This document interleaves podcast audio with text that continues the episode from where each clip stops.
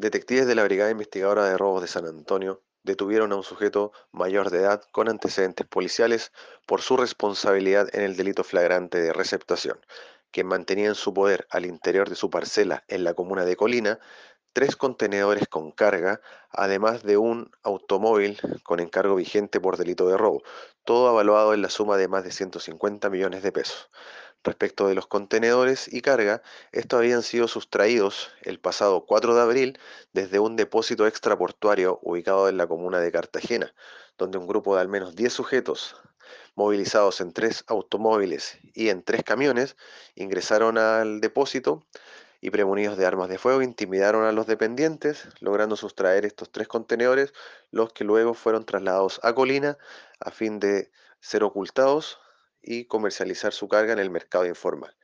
Gracias al trabajo investigativo de los detectives especializados del área de robo, lograron su hallazgo, recuperación y devolución a los propietarios, continuando con la línea investigativa a fin de identificar a la totalidad de los participantes del asalto antes mencionado.